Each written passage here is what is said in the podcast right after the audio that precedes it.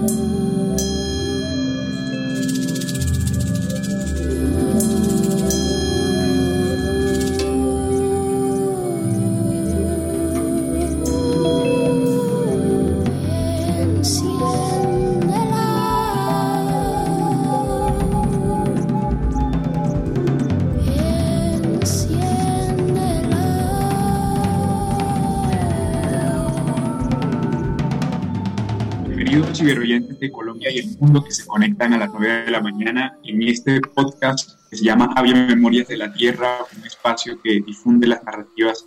de la diversidad fuera y dentro de la Universidad del Rosario. Es un gusto saludarlos en esta emisión que comienza en este segundo día de la semana. Soy Gabriel Moreno, periodista afrocolombiano, y junto con Wendy y Dune Muelas les damos la bienvenida.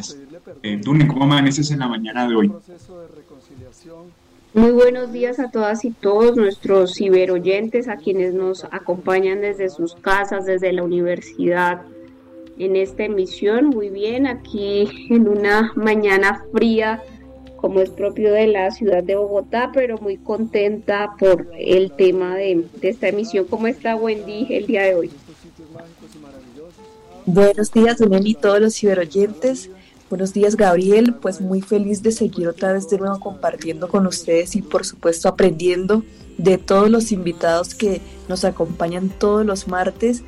que por supuesto, como lo decimos en el pueblo Huitoto, llenan nuestro canasto de conocimientos y nos hace abrir los ojos a un mundo lleno de diversidad, que es lo que queremos mostrarles con Avia Memorias de la Tierra. Un saludo y pues muy feliz de seguir compartiendo.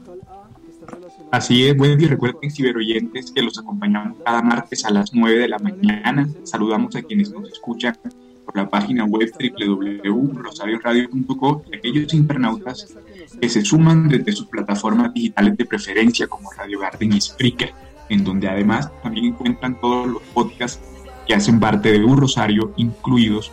los de Avia Memorias de la Y también continuando con los eventos que hemos tenido la semana pasada,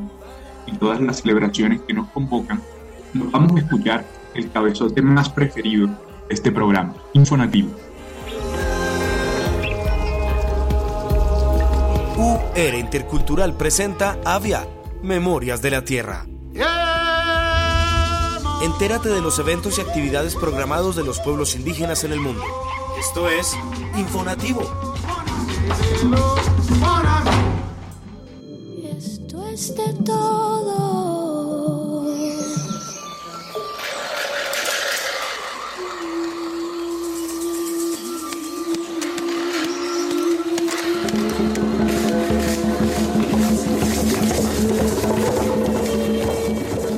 La intención cuando iniciamos este proceso de canto al agua en las ciudades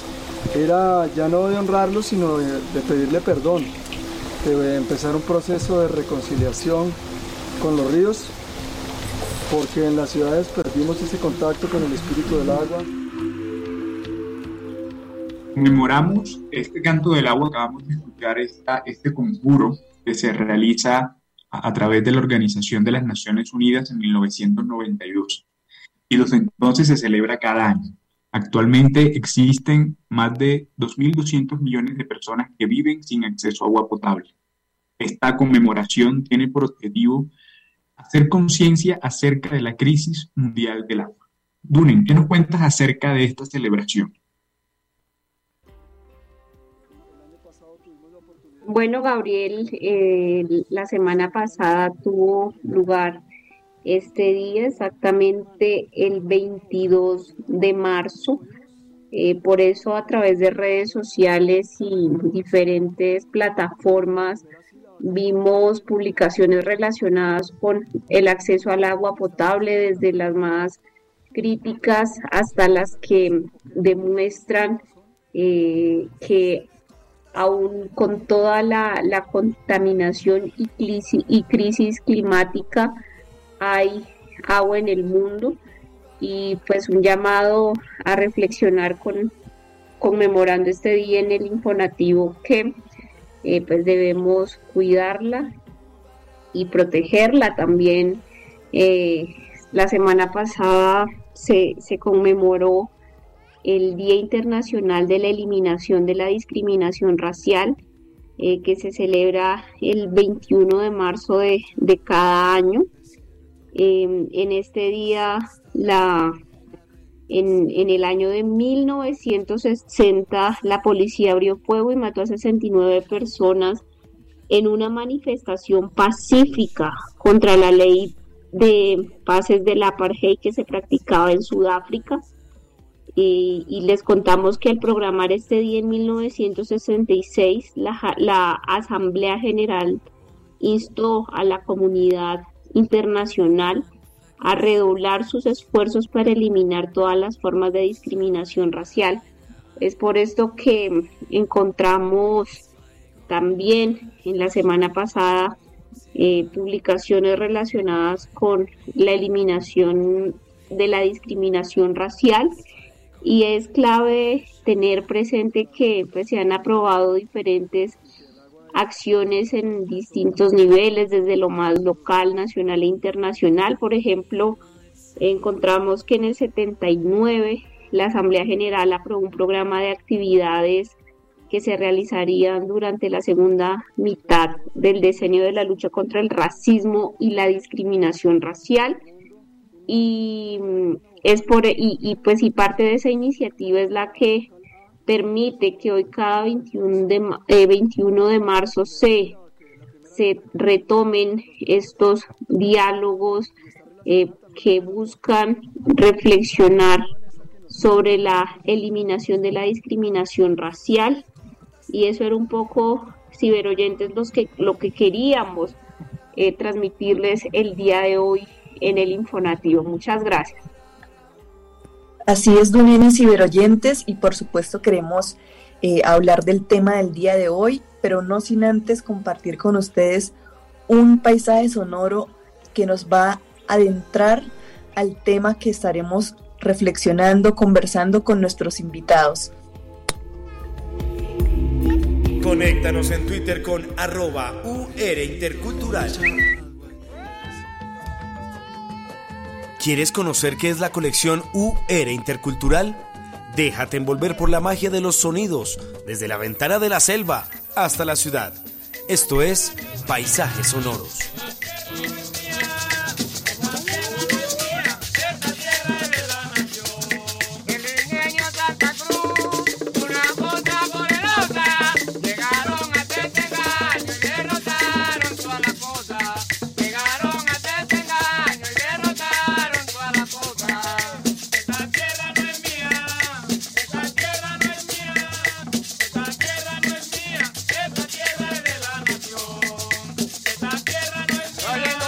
La canción que acabaron de escuchar es Esta tierra no es mía, del sexteto de Tabalá, eh, en vivo en el Palenque en el año 1999. Si bien oyentes, el sexteto de, Tabalá se crea en la década de los 30 y sus integrantes originales fueron Eusiquio Arrieta, Martín Cassiani, Pantaleón Salgado, Martín Cassiani, Federico Cáceres, José Valdés, Miguelito Cassiani, y los trabajadores, trabajadores del Batey. un ingenio azucarero del corregimiento de Sincerín, donde aquellos palenqueros conocieron a muchos jornaleros cubanos. Esta agrupación, originaria del Palenque, territorio de un pedazo de África en Colombia, una beta inagotable de música que durante siglos ha preservado celosamente su herencia, una de las más grandes expresiones de folclore y la identidad cultural del Caribe colombiano. En esta tierra ancestral, situada a 49 kilómetros de Cartagena, el tambor es una religión y las agrupaciones como el Sexteto de Tabalá la han convertido en un punto de referencia de nuestra música tradicional popular. Gabriel, coméntanos un poco acerca del el tema del día de hoy y de nuestros invitados que nos acompañarán en, en esta emisión. Gracias Wendy, pues se me hace obligatorio decir que traes eh, una gran excelente pieza musical que nos habla precisamente de esos intercambios que el Caribe local vive con el Gran Caribe, estos encuentros entre músicos cubanos que llegan a esta parte de las sabanas de Córdoba, Sucre y Bolívar a trabajar en los ingenios azucareros, aunque en esta parte del Caribe o del Gran Caribe no se va a desarrollar de manera completa como sucede en Cuba. Estos cubanos llegan precisamente a ayudar a hacer este montaje de los ingenios azucareros, a trabajar en las plantaciones de azúcar y empieza un intercambio musical con los eh, maestros ancestrales del Palenque. De hecho, ahí está la familia Cassiani, que fue una de las fundadoras del secreto Tabalá, y que también eso nos lleva a otra historia, ¿no? Que es el obispo Cassiani que llega a Palenque y hace este proceso de aculturación y lo que hace es quitarle los apellidos originarios africanos y lo bautiza con su propio apellido Cassiani. Eh, también toca usted un tema muy importantísimo y que se puede entrever en la canción, que es el ripalenque, ¿verdad? Esta lengua nativa materna de San Basilio de Palenque, que en la mayoría de los casos, o más bien en la década de los 50, la persona que hablaba ripalenque era enviado a la cárcel. Esto se acentuó más con los profesores que llegaron a dar clases en el colegio. Esto se debe a la creación de esta nueva carretera que iba a conectar a Cartagena con San Basilio de Palenque y la población de Mares, tal cual como usted lo reseña de una manera muy bien, a 29 kilómetros de la ciudad de Cartagena de Indias. Y a propósito de este recuento a través de la canción, nuestro tema del día es dar a conocer un proyecto eh, muy importante que se inscribe precisamente en las huellas robadas, memorias de millones de víctimas de la esclavitud, y es los vínculos de la Universidad del Rosario con la institución de la esclavitud. ¿Qué hay detrás de eso? ¿Cuáles son los procesos memoriales que se piensan realizar? ¿Y cómo se da forma a estas investigaciones archivísticas? Nos acompañan dos grandes invitados. Una de ellas, la profesora Diana Culo, es una mujer afrocolombiana, pertenece a la red Cambirí, Actualmente es la profesora de la Cátedra de Estudios Afrocolombianos. Y también nos acompaña el profesor Bastián Bosa, que es profesor de antropología de la Escuela de Ciencias Humanas. Eh, bienvenidos, profesor Bastián y Diana. Es un placer tenerlos nuevamente en Avia Memoria de la Tierra. Buenos días y muchas gracias por la invitación. Gracias a usted, profe, y profe Diana, también queremos escuchar sus saludos. Buenos días a todos y todas. Eh, complacida de estar esta mañana aquí acompañándolos eh, y espero que tengamos una conversación interesante y fluida para, para los oyentes. Así es, profesores, gracias por participar en esta emisión de Había Memorias de la Tierra. Eh, es para nosotros y para los ciberoyentes muy importante que puedan compartir el trabajo de investigación que, que vienen realizando. Eh, en ese sentido, hoy tenemos un tema muy importante y, y, tiene que ver con las historias de coraje, resistencia a la esclavitud y unidad contra el racismo. La trata transatlántica de esclavos eh, a menudo se, estudia y se debate desde una perspectiva general. Esto fue un fenómeno que, se caracterizó por un tráfico humano masivo sin, eh, precedentes, que mm, hizo que las transacciones económicas y sí, hizo que se convirtieran, perdón, en transacciones económicas y derivar en atroces violaciones de los derechos humanos. Esto fue examinado y, nombrado lo que tiene que ver con la trata transatlántica de esclavos de manera más específica cuando se destapa su, su verdadera brutalidad. Y es que detrás de los hechos y los datos hay millones de historias humanas. Las historias de aquellos que fueron arrancados de sus hogares y sus familias. Las historias de aquellos que lucharon contra sus opresores, las historias de aquellos que contra todo pronóstico lograron conquistar su libertad. Y estas historias siguen vivas al día de hoy a través de las personas de todo el mundo que siguen batallando juntas contra el legado que más perdura de la trata transatlántica de esclavos, el racismo. Eh, es por eso que tenemos una primera pregunta para ustedes y es, cómo se originó el proyecto de la Universidad del Rosario y sus vínculos con la institución de la esclavitud.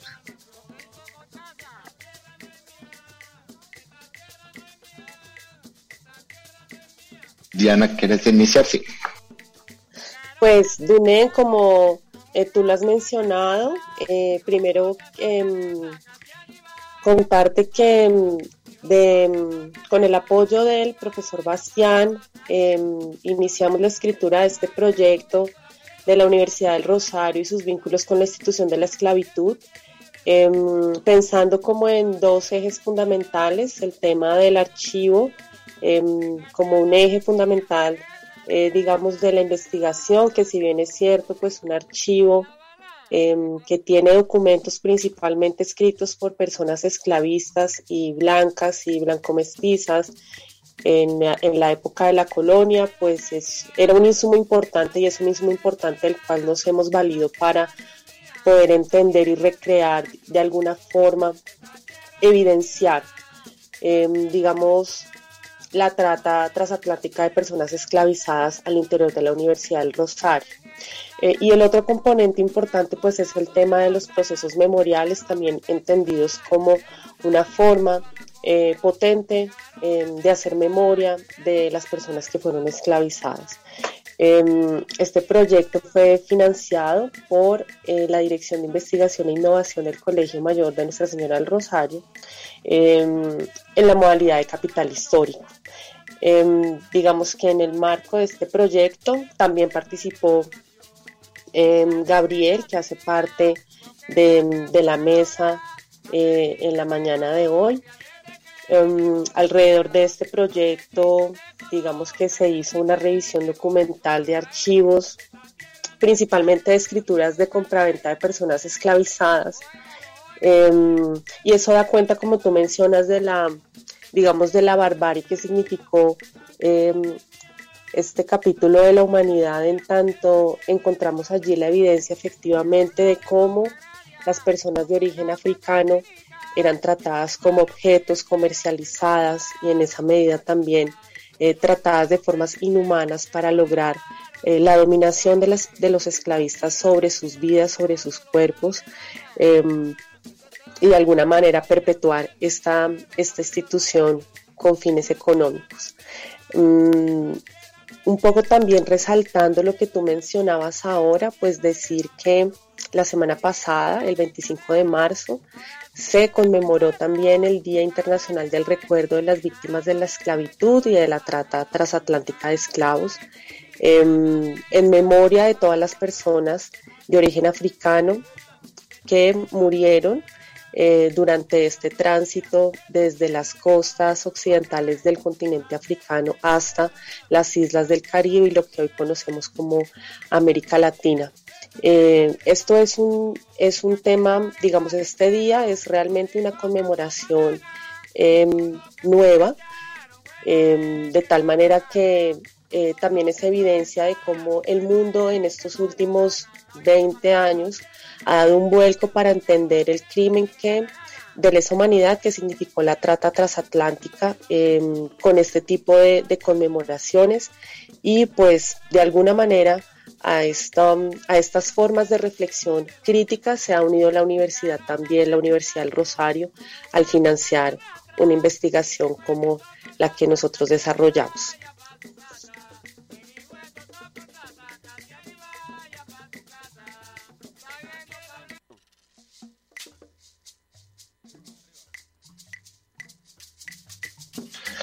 Entonces,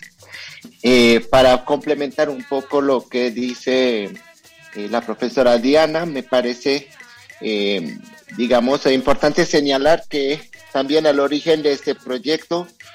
pues hemos querido retomar algunas iniciativas que se han dado más que todo en, en universidades de Estados Unidos, donde desde hace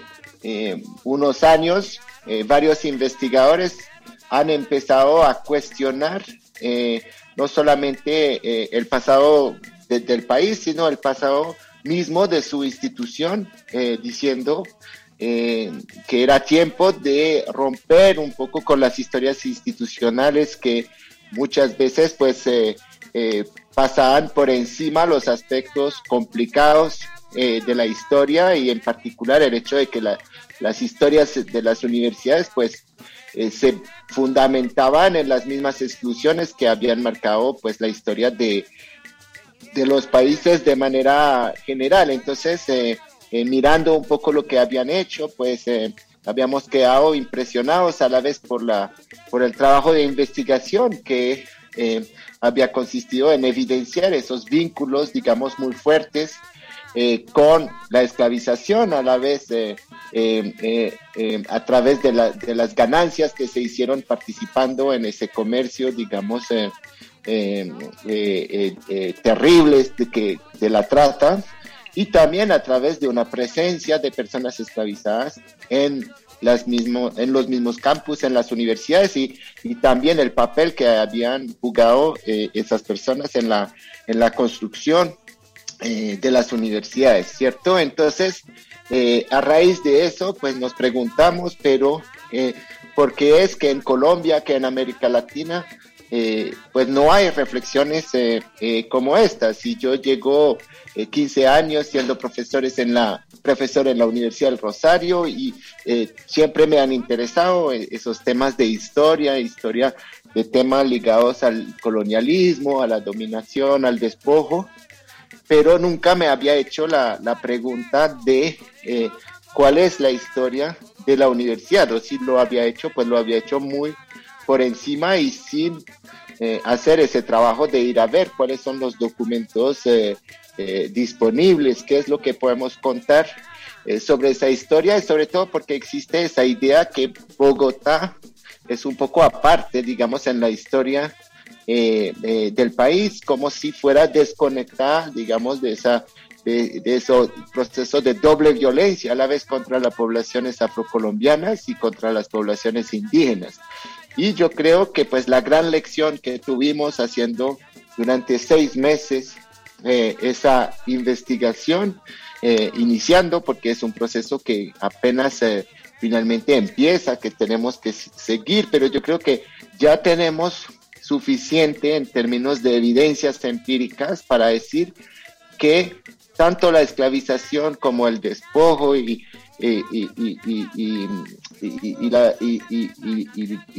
los ataques contra los pueblos indígenas no son asuntos periféricos en la historia de la universidad, sino que están totalmente centrales, ¿cierto? Entonces, eh, eh, para, para ser muy claros en relación con eso, eh, el primer documento que hemos mirado es el de las constituciones, el documento fundacional de la universidad de 1653, y hubiéramos podido leerlas antes, pero lo que nos sorprendió es que el primer título de las constituciones no tiene que ver con la enseñanza, no tiene que ver con los profesores, no tiene que ver con los estudiantes, sino tiene que ver con las haciendas, así se llama el título 1 de la Constitución y es muy lógico, es que para Fray Cristóbal de Torres, el fundador de la universidad, pues era necesario demostrar que su proyecto era un proyecto sostenible que iba a perdurar y pues él tuvo razón porque estamos aquí eh, casi 370 años después, eh, todavía en esta institución, pero eh, lo que eh, obviamente es complicado entender hoy, pero necesario analizar, es que esas haciendas eran viables porque se basaban, por un lado, en el trabajo de personas esclavizadas, 40 esclavos menciona el, el, documento de la Constitución, y por el otro lado, unos, unas poblaciones indígenas, grupos indígenas que venían del llano, que se llaman el pueblo Achaguas, que todavía eh, existe y vive en, en, los llanos orientales. Yo creo que Wendy nos pueda comentar eh, eh, sobre eso. Y eh, la universidad dice, vamos a ser sostenibles porque tenemos el permiso de tener 100 achaguas útiles sin mujeres y sin niños, dice la Constitución, para trabajar la hacienda y permitir que se sostengan los 15 colegiales eh, de la universidad. Entonces, algunos han dicho, no, eh, o han intuido, eh, es, es, un asunto que puede ser real, pero minoritario en la historia de la universidad. Lo que hemos encontrado es, no es tiempo de reconocer primero que es un asunto fundacional y una condición de posibilidad de la existencia de la universidad y que es algo que no fue momentáneo, sino algo que duró dos siglos, ¿cierto? Eh, eh, hasta la, la, la, abolición. Y luego, pues, descubrimos eh, la presencia de personas esclavizadas en el claustro también aquí en Bogotá y, y la existencia de, de, esas formas de esclavización como muy naturalizadas dentro de quienes eran las élites de la época y quienes eran entonces las personas que eh, eh, eh, enseñaban y estudiaban en la, en la Universidad del Rosario. Así es, profesor Bastian y profesora Diana, por supuesto, muy atentos de todo este proceso que han llevado de investigación con la Universidad del Rosario, eh, con todo este tema de convertirse también en la primera universidad de Latinoamérica en pertenecer al consorcio y también reconocer que pues estuvieron eh, muy al tanto de el proceso de esclavitud durante la época de la colonia, también por ser una universidad que implementa la deconstrucción de los discursos basados en, el concepto de raza que justificaron estos sistemas de, de, explotación, promoviendo las contribuciones de los afrodescendientes al progreso general de la humanidad y también cuestionar las desigualdades sociales, culturales y económicas heredadas de esta tragedia. Yo creo que hoy en día, entre sus principales objetivos de este proyecto, es contribuir a desratizar la visión que tenemos la sociedad colombiana y a descolonizar nuestra imaginación del mundo acerca de, de la raza y de todo el tema de, de las luchas sociales. Entonces, eh, queremos también comentarles que pues este proyecto a nivel nacional ha desempeñado un papel muy importante para romper el silencio que rodea la historia de la esclavitud y también situar la memoria universal en esta tragedia que ha configurado el mundo moderno, especialmente en Colombia. También quería responder a la pregunta del profesor Bastian sobre el pueblo Achagua, que pues es originario de la Orinoquía colombiana y que se encuentra actualmente asentado en el municipio de Puerto López Meta, particularmente en los resguardos Humapo La Victoria, en donde se encuentran eh, estabilizados luego de un proceso de también de reterritorialización en los llanos. Y pues como lo decía el profesor Bastian también fue un pueblo que hizo parte de, de todo este tema colonial y de, y de, esclavitud que pues tiene muy, muy, muy vinculada también a la Universidad del Rosario y pues también uno de los objetivos de este trabajo es mirar esas huellas que recorrieron también los pueblos en diferentes eh, zonas del centro del país y mirar también cuáles fueron esas huellas que, que caminaron desde sus territorios y en dónde se establecieron actualmente. Entonces, eh, también queremos eh, preguntarle, profesor Bastian y profesora Diana, cuáles han sido las experiencias de este proceso, de este proyecto que han llevado o que han liderado ambos en conjunto con el semillero que lideran ambos profesores eh, con respecto a este proyecto.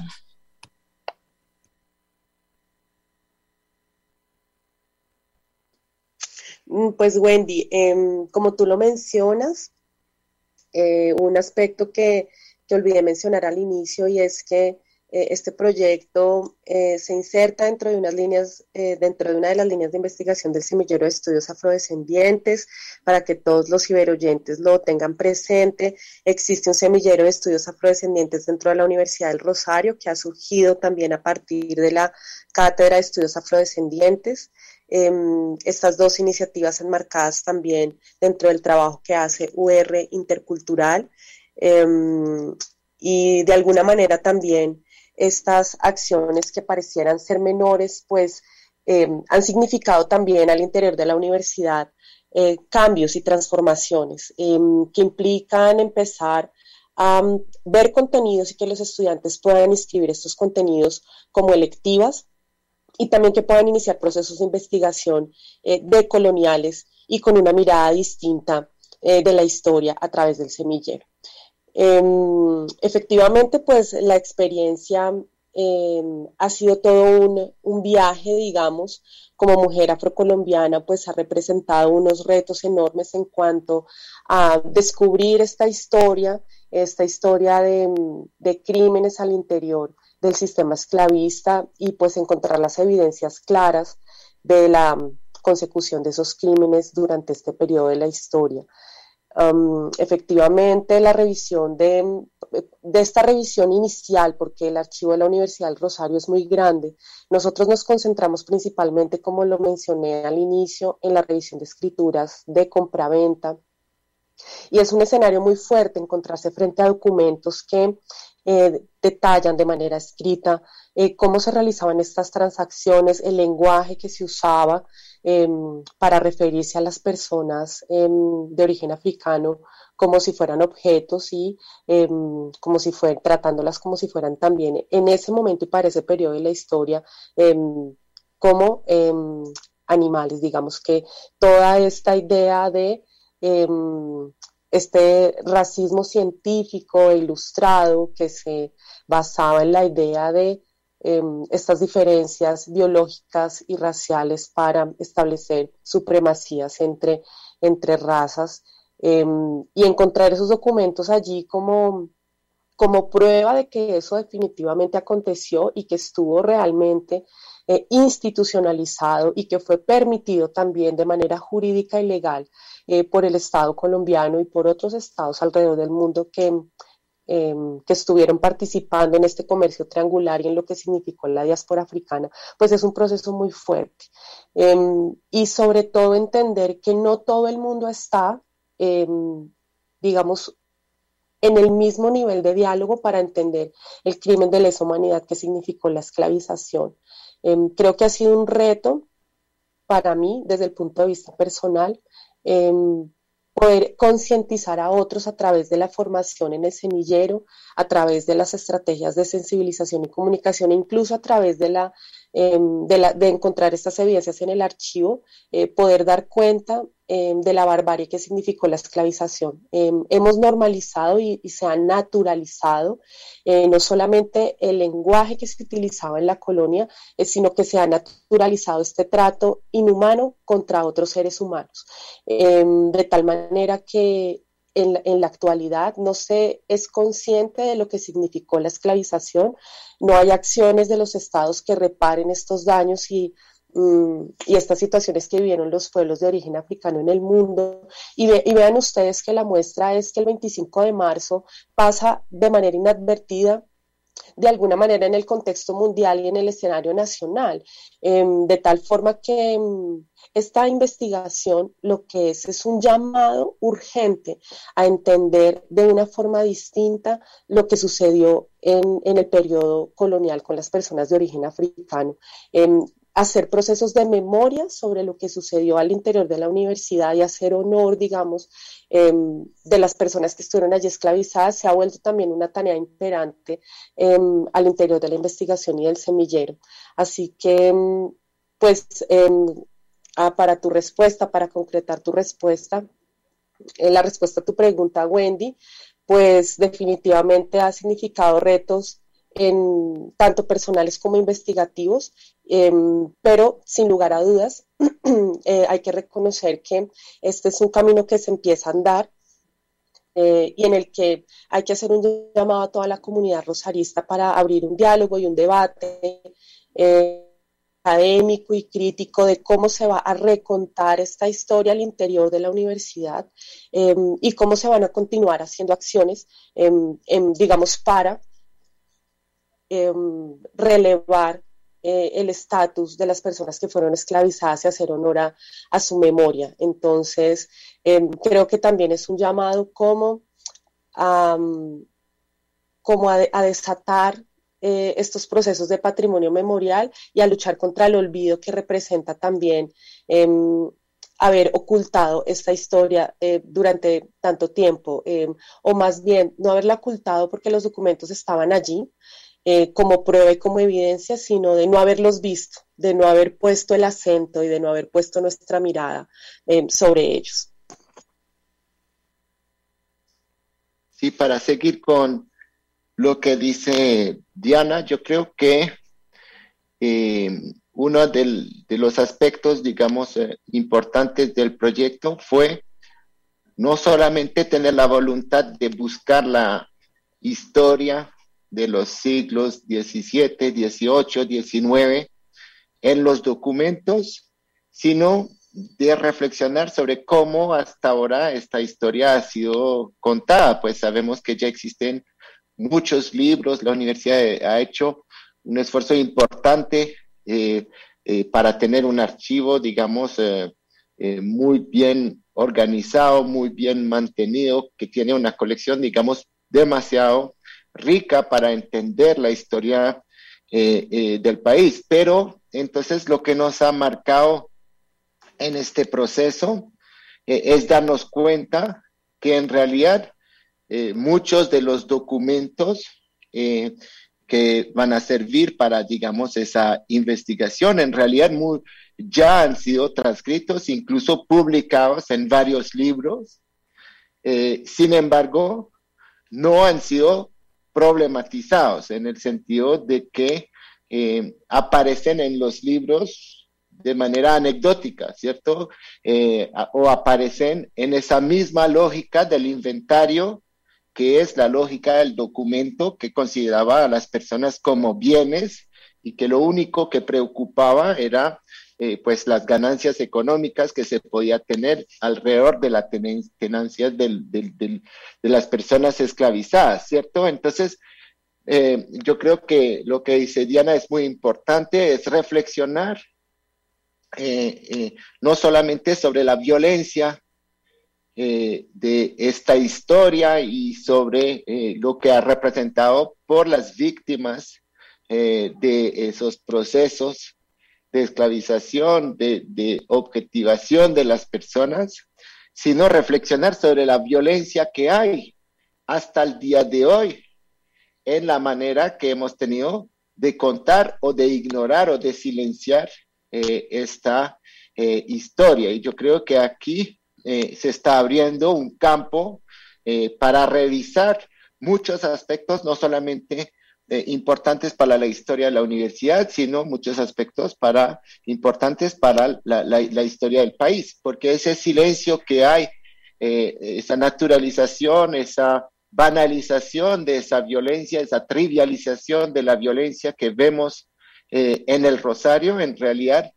es algo que existe a nivel nacional, ¿cierto? Entonces, por ejemplo, uno puede visitar una hacienda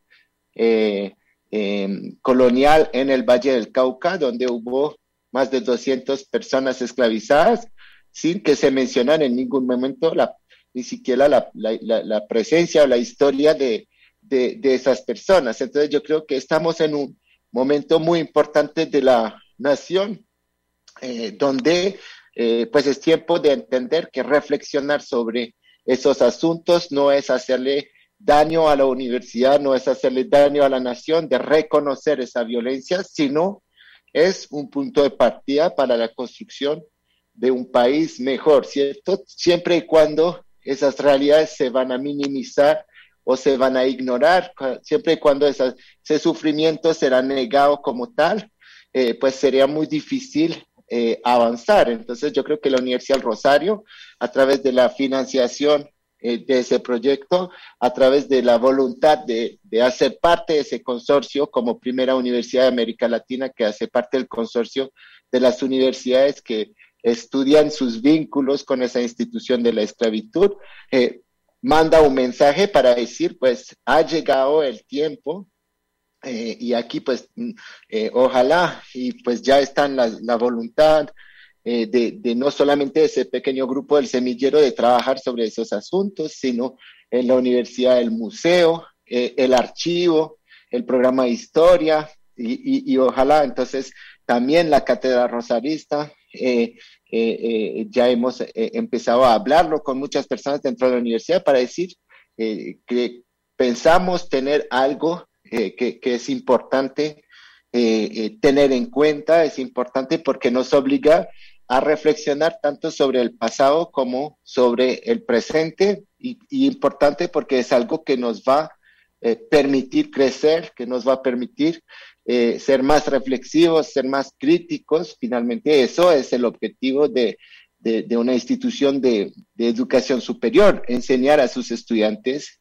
a eh, mirar el presente y el pasado con ojos críticos. Y eh, pues hay muchos puntos importantes que se, que se tocan, en particular. Figuras que no habían sido cuestionadas eh, o, o, que no habían sido interrogadas a la luz de sus discursos y sus prácticas, como Antonio Nariño, eh, que vemos claramente en el archivo, no solamente comprando niños y niñas esclavizadas, adultos, sino con, con, un lenguaje de violencia absolutamente, digamos, terrorífico en, ese desprecio por la vida y por eh, eh, eh, las, personas, ¿cierto? Y entonces, eh, obviamente nuestra idea no es, no ser los jueces del, del pasado, pero eh, invitar a todo el mundo a, a, a tomar conciencia que pues esa historia ha moldeado actitudes que siguen hasta el día de hoy. Y si queremos ese compromiso antirracista que, que, que es tan importante desde la educación, pues tenemos que tomar en serio que eso existió y, y, y, dejar de minimizar y reconocer que es un asunto absolutamente central en la historia de la universidad. Profesores han tocado una reflexión muy importante acerca de la manera en cómo ha sido contada y, contada y construida esta historia, pero también el reto de producir una nueva configuración narrativa sobre este hecho. Y eso depende mucho de las, de las preguntas que se le hagan a la fuente para hablar la voz de los documentos. También las, los diferentes tipos de lectura en términos étnicos y raciales que se hagan. Cómo derribamos precisamente esa lógica del inventario y cómo dejamos hablar la agencia de las personas esclavizadas. A propósito, en los últimos 20 años, como lo decía la profe Diana, se ha intentado sensibilizar no solo a la opinión pública, sino también al medio académico sobre la trata transatlántica y sus persistentes consecuencias en las sociedades de todo el mundo. Este pasado presente que todavía no pasa. Como parte de estas iniciativas, resulta esencial eh, nombrar el programa Recordemos la esclavitud con el diseño internacional de los afrodescendientes, que va del año 2015 al año 2024. En Colombia también hemos asistido a una serie de eventos y de proyectos como ha sido la configuración de narrativas en el caso de, la, de, las, personas esclavizadas que fueron eh, referentes en este proceso de lucha, como fue la vida de Ana María Matamba o incluso la vida del mismo Cuencos Biojó, también la ruta de personas esclavizadas que se hizo en la ciudad de Cartagena, los aportes que han realizado grandes intelectuales afro como Alfonso Múnera en el fracaso de la nación, precisamente develar el retrato del presidente negro que fue blanqueado Juan José Nieto Gil y la construcción de museos comunitarios en Palenque. Este contexto es para hacerle la pregunta, ¿cómo se puede reconstruir la agencia de las personas esclavizadas a partir de los hallazgos que se encuentran en el archivo? Queremos escuchar primero a la profe Diana.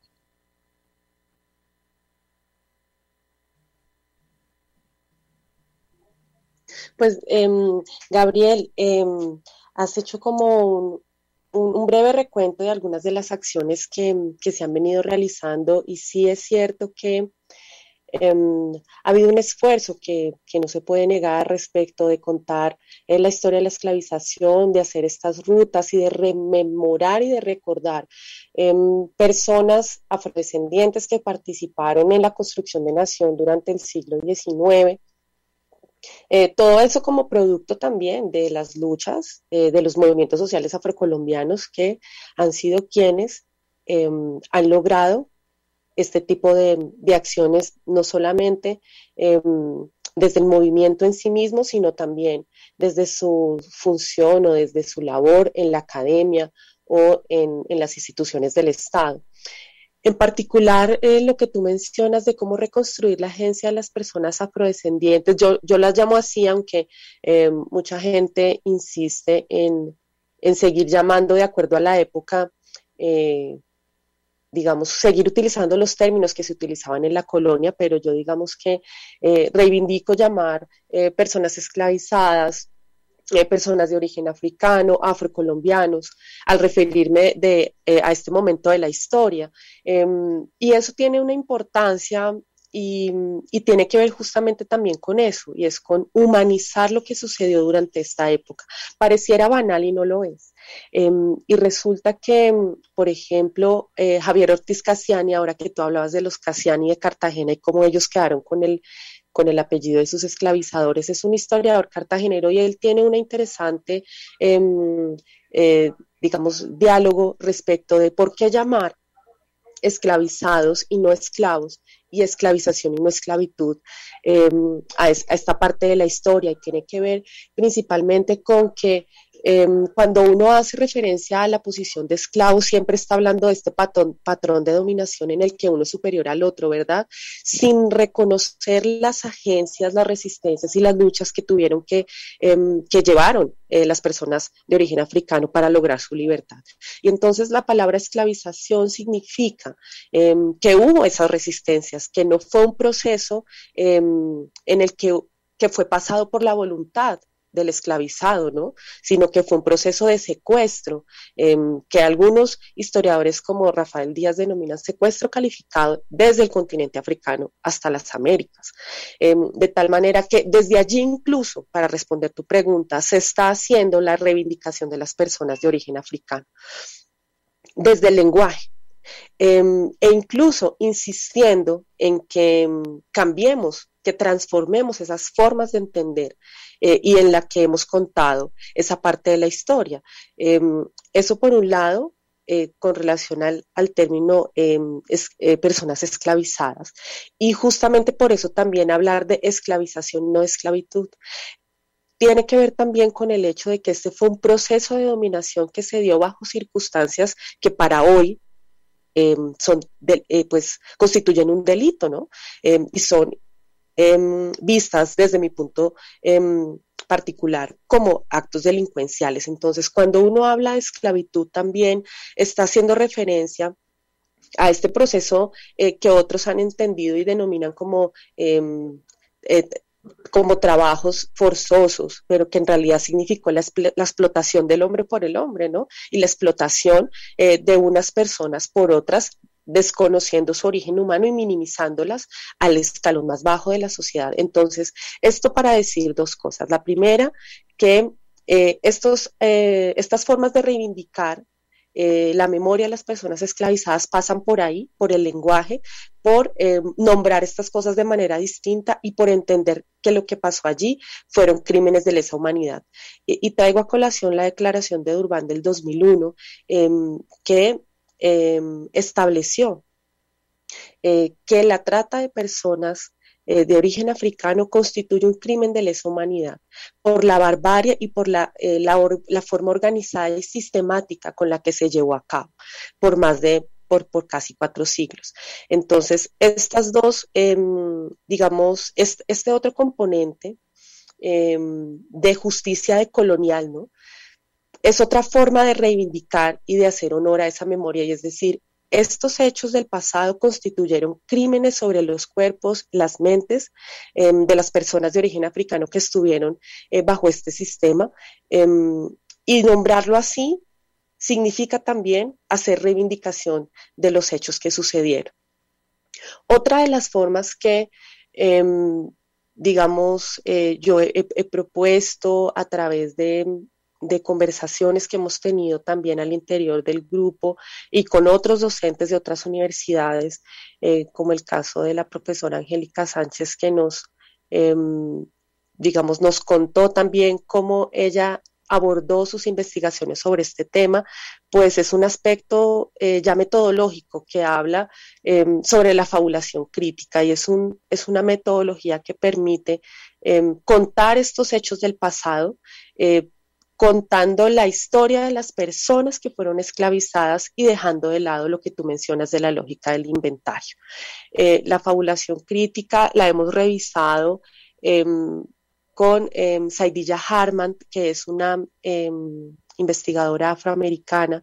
em, y que tiene esta forma particular de entender la historia, diciendo si bien es cierto, eh, los inventarios son necesarios, porque de alguna manera también hay que mm, decir, estos fueron los hechos de manera objetiva, ¿cierto? Los papeles nos dan cuenta de esa objetividad de los hechos, pero también se pueden narrar las historias de las personas esclavizadas desde sus propias realidades y uno puede de alguna manera con esos archivos intuir no solamente su origen en el continente africano, sino también como su trayectoria, eh, cómo pudo haber sido su vida al interior de los barcos negreros, cómo pudo haber sido su vida llegando em, a territorios desconocidos, cómo, pudieron haber visto que se suicidaban eh, personas que se tiraban de los barcos para no ser traídos hasta América o que eran separados de sus padres y de sus madres de manera violenta para ser vendidos. Y contar esas historias a través de esta metodología también nos va a permitir salirnos de esa lógica de contar cuántas personas sabían, cuáles eran los precios que se establecían em, y toda esta serie, em, digamos, de ítems em, que han sido como normalmente se han contado estas historias. Entonces, creo que con estos tres puntos eh, de vista es como hemos tratado de abordar la investigación sin que esto quiera decir que, no podamos ir avanzando en, en la revisión de otras, pero Em, para cerrar, solamente quisiera traer a colación el, tema del patrimonio y la memoria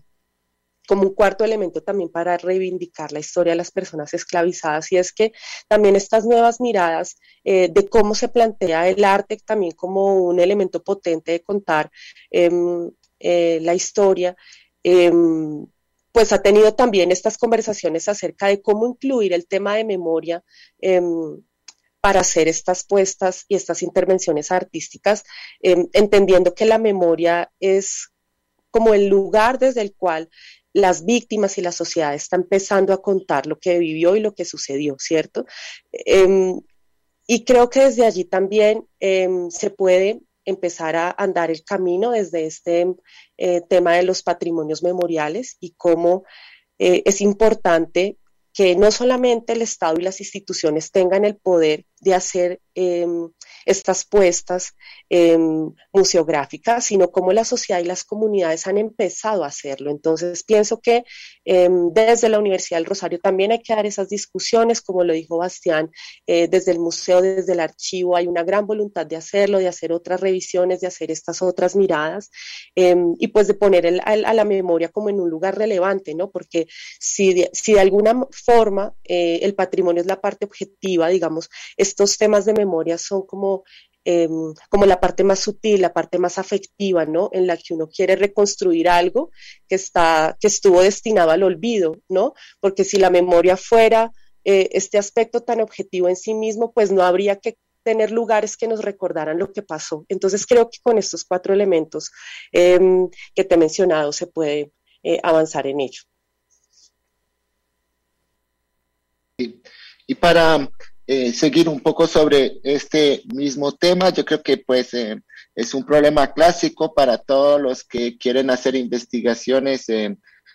sobre el colonialismo de manera general y es y es un problema clásico de historia social también, digamos, de cómo escribir la historia de los dominados a partir de fuentes que fueron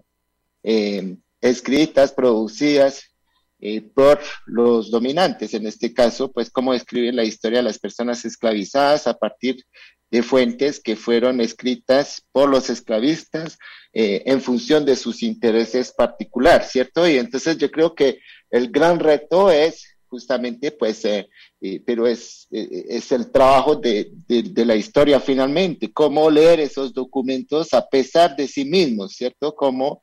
leer esos documentos como testigos involuntarios que nos pueden decir cosas que hoy nos interesan en función de las preguntas críticas que tenemos, pero que obviamente fueron producidos con otras intenciones, como leer a contrapelo esos eh, documentos, ¿cierto? Entonces, eh, eh, lo que decía Diana del inventario, el inventario pues es una fuente muy seca que solamente pues se hacían para dar cuenta de los beneficios y las pérdidas y los gastos de las haciendas, pero a veces entre líneas podemos encontrar cosas muy interesantes, por ejemplo, lo que decía Diana, los apellidos, los apellidos de eh, em, algunos hombres o algunas mujeres que muestran esa conexión eh, con África, por ejemplo, la presencia del apellido Matamba en algunos de los inventarios de la universidad, que nos permiten reflexionar eh, sobre las familias, sobre los niños, y muchas veces sí toca referirse a otras investigaciones en otras partes para, para poder ampliar nuestro nuestro entendimiento de lo que pudo ser, de lo que pudo haber sido eh, esa vida en las haciendas del Rosario o esa vida en el claustro del Rosario, por ejemplo, en la cocina. Eh, sabemos que hubo varias personas esclavizadas que estaban al servicio de los estudiantes. Eh, los documentos que mencionan esas personas lo hacen con otras intenciones, porque quieren venderlos, porque quieren deshacerse, de ellos y eso es obviamente muy violento, pero pues hay, con qué trabajar para, intentar volver a encontrar las vidas de esas personas y volver a darles una dignidad a pesar de esa violencia de la, de la fuente. Por ejemplo, a veces se mencionan también fugas eh,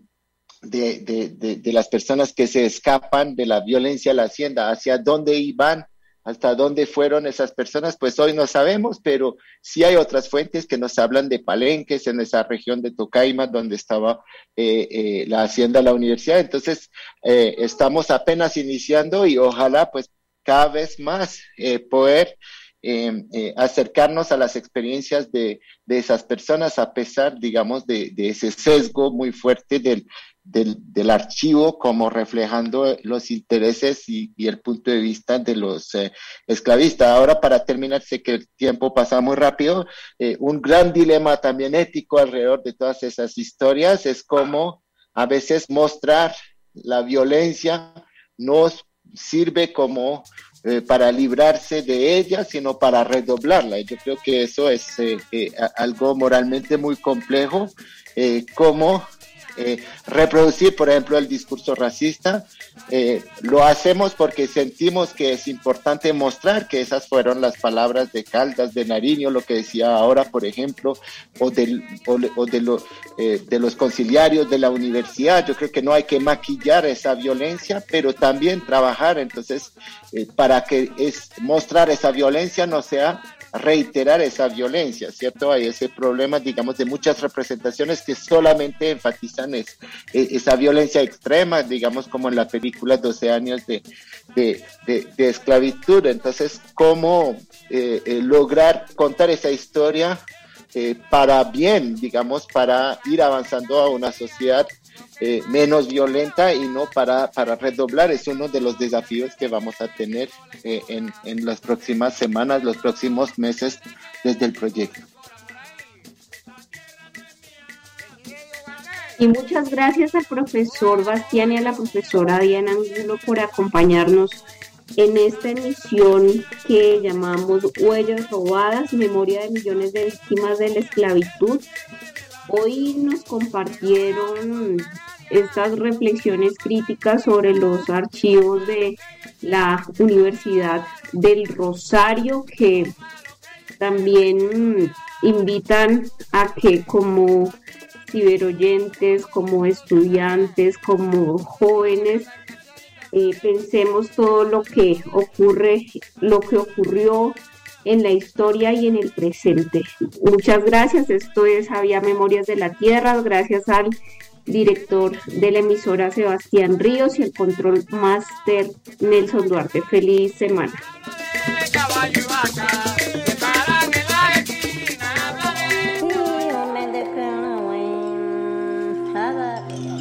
Termina un espacio donde la memoria, las luchas, la resistencia y las experiencias se unen para traer las últimas novedades de las comunidades indígenas y afrocolombianas en el país y el mundo. U Rosario Radio presentó Avia, Memorias de la Tierra, un recorrido por los sonidos, las experiencias y los saberes ancestrales.